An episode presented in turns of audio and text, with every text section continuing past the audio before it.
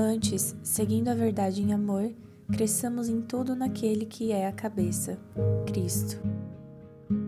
Oi, gente, sejam bem-vindos ao podcast do Falei com Amor. Eu sou a Gabi Saltier e você está ouvindo o quarto episódio do nosso estudo do livro de Efésios. Seis capítulos, um capítulo novo todos os dias até terminarmos este livro que está incrível. estou amando esse estudo e na verdade, esse sistema de um capítulo por dia, um episódio novo no podcast, foi algo que surgiu em janeiro deste ano. Eu tive a ideia ano passado de lançar o podcast do Falei com Amor com o estudo bíblico. Logo, lancei 31 episódios, um por dia, para estudarmos provérbios durante o mês de janeiro. A boa notícia é que vários meses têm 31 dias. E outra, você pode começar a qualquer momento a estudar os outros livros aqui pelo podcast também. Então, aqui no podcast já tem o estudo de provérbios, também tem o estudo de Marcos. E esse estudo de Marcos foi muito especial porque nele eu desenvolvi uma apostila que se chama Viver como ele viveu. O objetivo desse estudo foi conhecer a vida de Jesus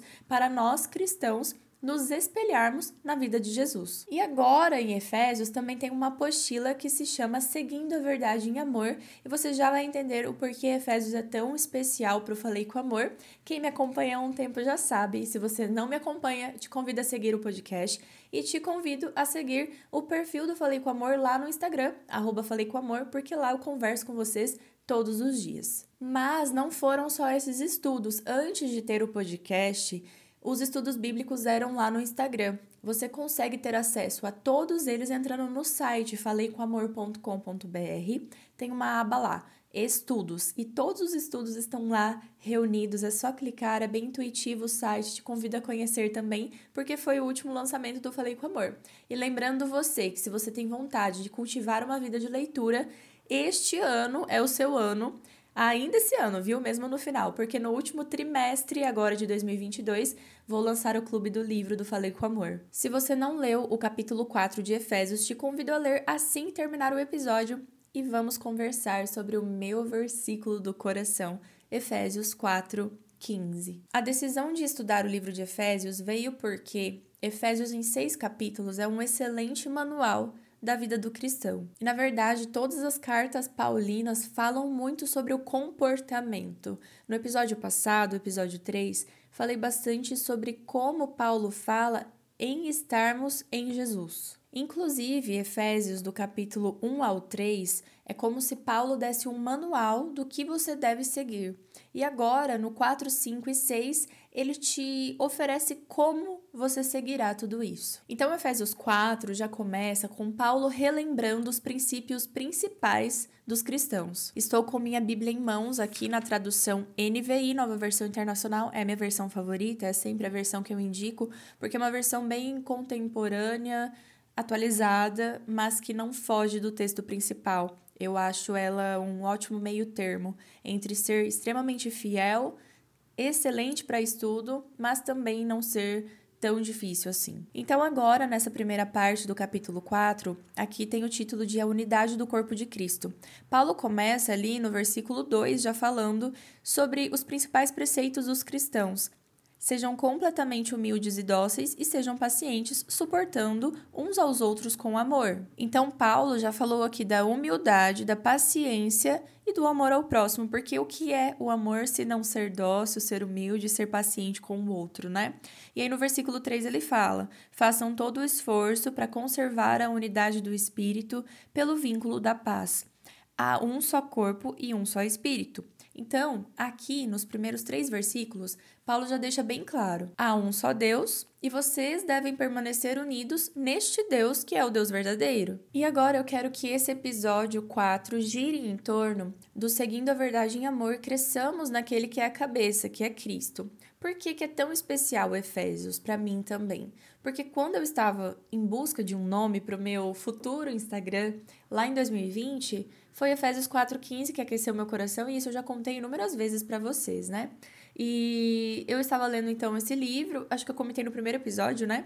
Que eu estava lendo um livro e li esse versículo, mas foi a primeira vez que eu li e realmente vi o que o versículo estava falando. E para mim fez total sentido falar com amor, porque é para isso que Jesus nos chama. Ele nos chama para pregar, mas sempre em amor.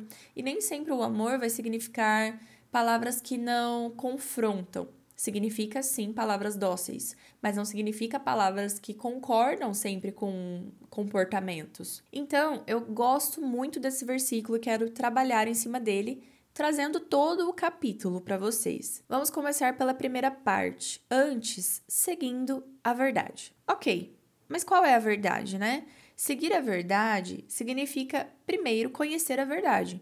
Como que você segue algo que você não conhece? Existem muitas pessoas que se determinam cristãs, mas que não conhecem o que é realmente esse cristianismo, o que é esse Cristo que elas tanto falam seguir. Então, para você viver como Cristo indica que você viva, para você conhecer a vontade de Deus, para você entender quais são os mandamentos, você precisa conhecer essa verdade. E a única forma de você conhecer a verdade é tendo um encontro verdadeiro com Deus, se baseando na palavra. E o que é muito importante a gente entender é que nós precisamos ter esse encontro único com Deus. Você não pode depender de outros fatores, de outras pessoas, para ter o seu relacionamento com Deus. Muitas pessoas adiam esse conhecimento da palavra porque falta ferramentas, por exemplo. Vamos abrir aqui uma aspas, né? Ah, eu não começo a estudar a Bíblia porque eu não tenho uma boa Bíblia. Eu não começo a estudar a Bíblia porque eu não tenho dinheiro para comprar um comentário bíblico. Eu não começo a estudar a Bíblia porque a Bíblia de estudo que eu quero está muito cara. Eu não começo a estudar a Bíblia porque o meu tempo é muito curto e eu realmente não consigo me disponibilizar desse momento para ter meu encontro com Deus. Então são N as desculpas que a gente fala para postergar esse relacionamento com Deus. Em nenhum momento aqui eu falei, olha, vai ser muito fácil você ter o seu encontro com Deus, é muito fácil você abrir mão de determinadas coisas da sua rotina, né, para ter um tempo de qualidade com Deus. Não, eu sei que não é fácil, mas é algo que eu sempre digo e sempre repito para que você realmente entenda esse pensamento. Suas 24 horas estão tão ocupadas quanto as minhas. Aquela pessoa que você admira, ter um relacionamento verdadeiro com Deus, disponibilizar o, o tempo dela com Deus, essa pessoa também tem 24 horas do tempo ocupado só que ocupado da maneira certa. E eu não estou falando aqui para você se inspirar em outra pessoa na comparação, eu estou falando realmente na inspiração, de você olhar para aquela pessoa que você admira e usar como um exemplo: olha, se aquela pessoa consegue, eu também consigo. Então, para seguir a verdade, nós precisamos conhecer a verdade. E isso vem antes de tudo, ó, antes, vírgula, seguindo a verdade, em amor. Já a gente entra no amor. Mas então, tenha um relacionamento verdadeiro com Deus. Pare de adiar esse relacionamento. Eu recebi muitas mensagens extremamente carinhosas de pessoas falando: Gabi, eu já fiz todos os estudos aqui do perfil, então estou perdida, eu não sei o que fazer agora, eu não estou estudando porque não tem estudo.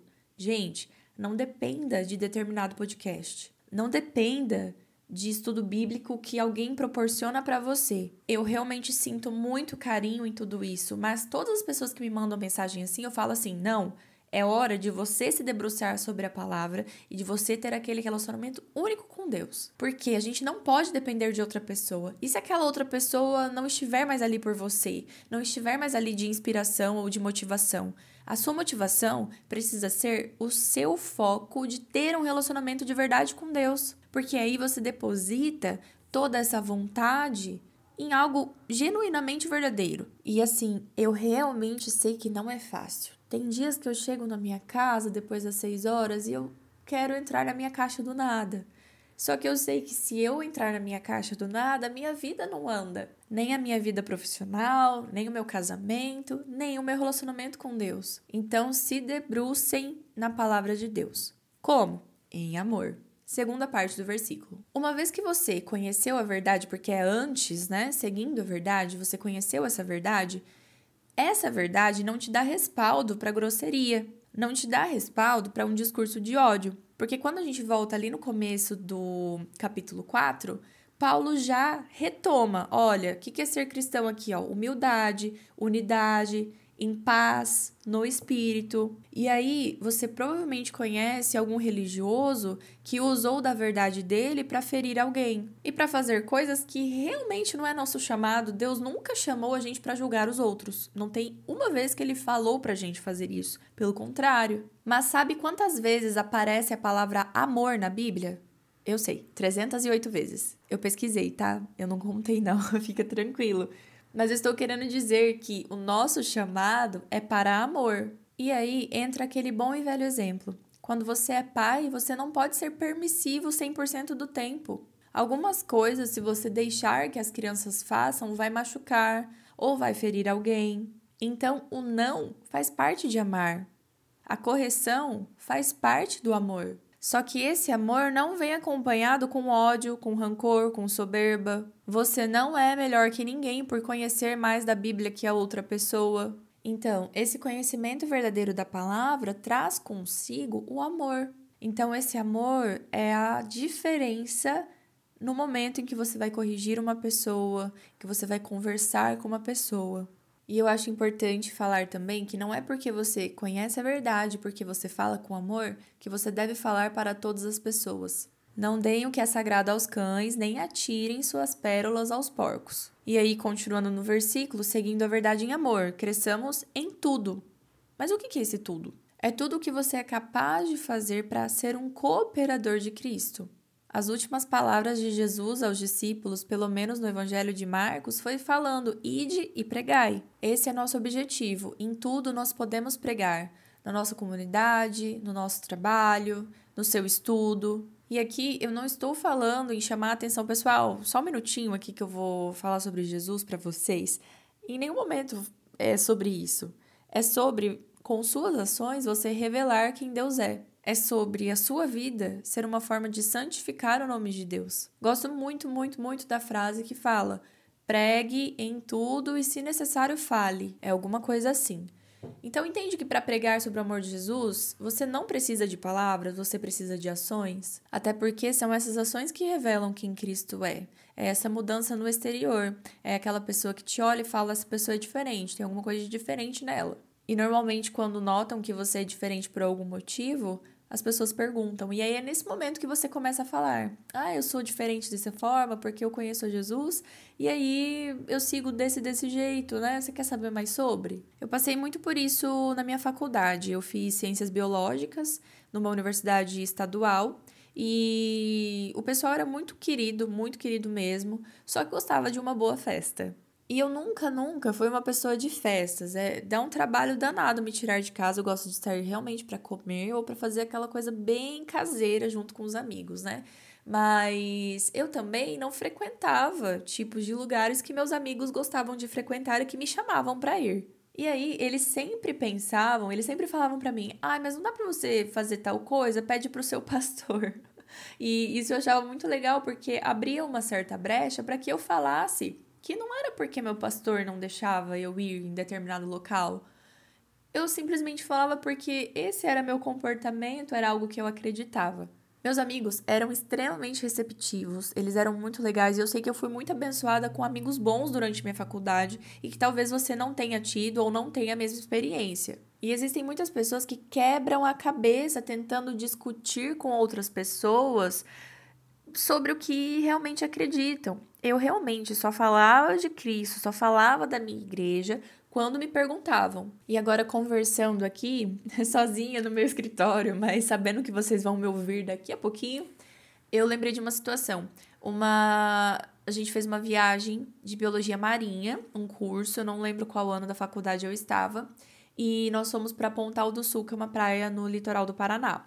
E aí eu lembro que a gente estava sentado na beira da praia mesmo, é uma cidade menor, assim, com uma praia mais tranquila, e nós fizemos uma fogueira. E aí meus amigos estavam tocando violão e eu toco violão desde 2009, né? E só que eu não sei muitas músicas de cor assim. E eu não conhecia as músicas que eles gostavam também, né? E eu sempre toquei na igreja. E teve uma hora que eles falaram, ai, ah, toca alguma coisa. Eu falei, gente, desculpa, mas eu não sei tocar. E eu lembro de uma amiga minha que não é cristã, pegou na minha mão e falou assim: Ah, não, Você vai tocar, claro que você vai tocar. Nem que você toque alguma coisa da sua igreja lá, mas você vai tocar pra gente ver. Então eu fico pensando como o Espírito vai abrindo pequenas oportunidades. Talvez naquele momento eu possa não ter convertido meus amigos e realmente não o fiz.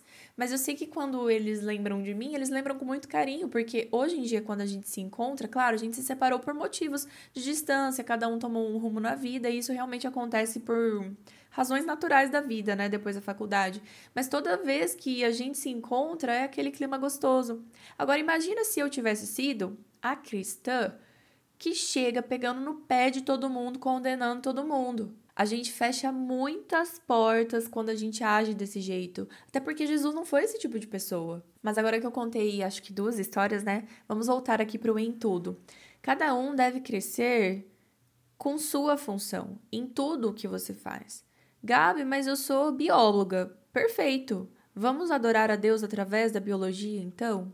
Eu sou professora em um colégio cristão, então eu definitivamente sou muito grata por poder falar dentro do meu trabalho sobre o que eu acredito e ainda ser incentivada a fazer isso. Mas eu sei que nem todas as pessoas têm essa oportunidade. Inclusive, muitas pessoas são barradas por conta de falar sobre sua fé. Mas igual eu voltei, nós podemos falar sobre nossa fé sem ao menos usar uma palavra. E além disso, é muito importante que você entenda que, poxa, eu, Gabi, sou professora, você tem a sua função. Graças a Deus que nós somos pessoas diferentes com funções diferentes. Se o chamado de todo mundo fosse igual, apenas as mesmas pessoas seriam as que ouvem sobre Jesus. Falei para vocês, eu toco violão, então eu toco violão, tô lá na igreja praticamente todo sábado tocando violão para a glória de Deus e que ele continue me dando essa oportunidade. Mas eu não sei tocar piano. Agora, e eu amo piano, acho coisa mais linda. Agora imagina se eu ficasse olhando pro pianista murmurando. Ah, não acredito que ele toca piano. Eu queria tocar piano. Ele toca piano muito melhor que eu toco violão. Ah, você tá entendendo onde eu quero chegar? No reino de Deus, cada um tem sua função, nós somos membros de um só corpo. Então, em uma banda, você precisa de alguém que toca piano, você precisa de alguém que toca violão, você precisa de alguém que toque a percussão. E é assim que se forma uma banda. No seu corpo, você precisa da sua mão, você precisa do seu pé, cada um tem sua função. O pé não fica olhando para a mão e falando: "Ah, eu queria ser mão". Até porque ele tem a função dele. E agora eu queria trazer para vocês um, uma frase de C.S. Lewis que ele fala em O Peso da Glória. Ele cita assim: Uma toupeira precisa cavar para a glória de Deus e um galo deve cantar. Então, tem como eu julgar um peixe pela habilidade dele de subir em árvore? Não, peixe tem que nadar, topeira aqui tem que cavar, o galo tem que cantar, cada um faz sua função e justamente é isso que define o galo ser o que ele é galo. Muitas vezes você perde oportunidades de falar sobre o amor de Deus através da sua função porque você está muito preocupado olhando para a função do seu, do seu irmão. E aí nós nos perdemos em quem nós somos e nos perdemos em quem Deus é. Se nós soubermos quem Deus é, conhecermos a verdade, nós entenderemos o nosso valor no corpo de Cristo. E é por isso que esse versículo termina falando em tudo naquele que é a cabeça. Os nossos olhos não podem sair da nossa cabeça, que é Cristo. Quem coordena todo o seu corpo, quem manda seu coração bater, quem manda a sua perna andar, a sua mão pegar, é a sua cabeça. Então, se Deus está mandando você tocar violão, você maquiar, você bordar, você limpar, faça pelo corpo de Cristo. Às vezes você faz parte de uma igreja e você fica olhando aquela pessoa que canta bem porque todo mundo olha a pessoa que canta bem e tá tudo bem mas olha com um olhar de inveja, não de admiração. E aí fica remoendo dentro de si, poxa, por que, que eu não canto dessa forma? E aí você se perde porque você tem os seus dons, só que você acha que dons é só aquilo que a pessoa vai lá na frente da igreja e faz. E às vezes o seu corpo, esse corpo de Cristo que é a igreja, está precisando justamente do que você faz e você está se perdendo no que os outros fazem. Quando a gente foca no que o outro está fazendo, nós perdemos perdemos o que nós deveríamos estar fazendo. Adore a Deus com os seus talentos. Nós somos membros de um só corpo e por isso nosso objetivo é o mesmo: Se você olha seu irmão que canta, muito bem, deixe ele cantar super bem mas faça o seu dom para cooperar com aquele irmão que canta. Eu vejo na igreja que eu frequento tem um ministério de gestão de culto e a gente chama eles brincando de formiguinhas, que são as pessoas que ficam para lá e para cá o tempo todo, avisando o pregador que ele tem que subir, entregando o microfone, levando a pessoa lá para trás, lá para frente, e eles fazem tudo funcionar. Imagina se uma formiguinha dessa ficasse olhando pro pregador e falasse assim: "Ah, eu não queria estar tá aqui, eu queria estar tá ali em cima, pregando para os outros. Por que, que Deus deu esse dom para ele e não para mim?" Poxa, a formiguinha tem a sua importantíssima missão dentro da igreja, que é fazer as coisas funcionar. Da mesma forma que o pregador, já que ele tem esse dom, ele precisa usar esse dom para a glória de Deus. Então sempre se lembre de antes conhecer toda a verdade, seguir a verdade. Essa verdade deve ser seguida com amor, crescendo sempre em tudo, apenas naquele que é a cabeça que é Cristo. Então, quando você for visitar as redes do Falei com Amor, o site, o YouTube, o Instagram, e digitar Falei com Amor, lembre-se sempre que é justamente por isso.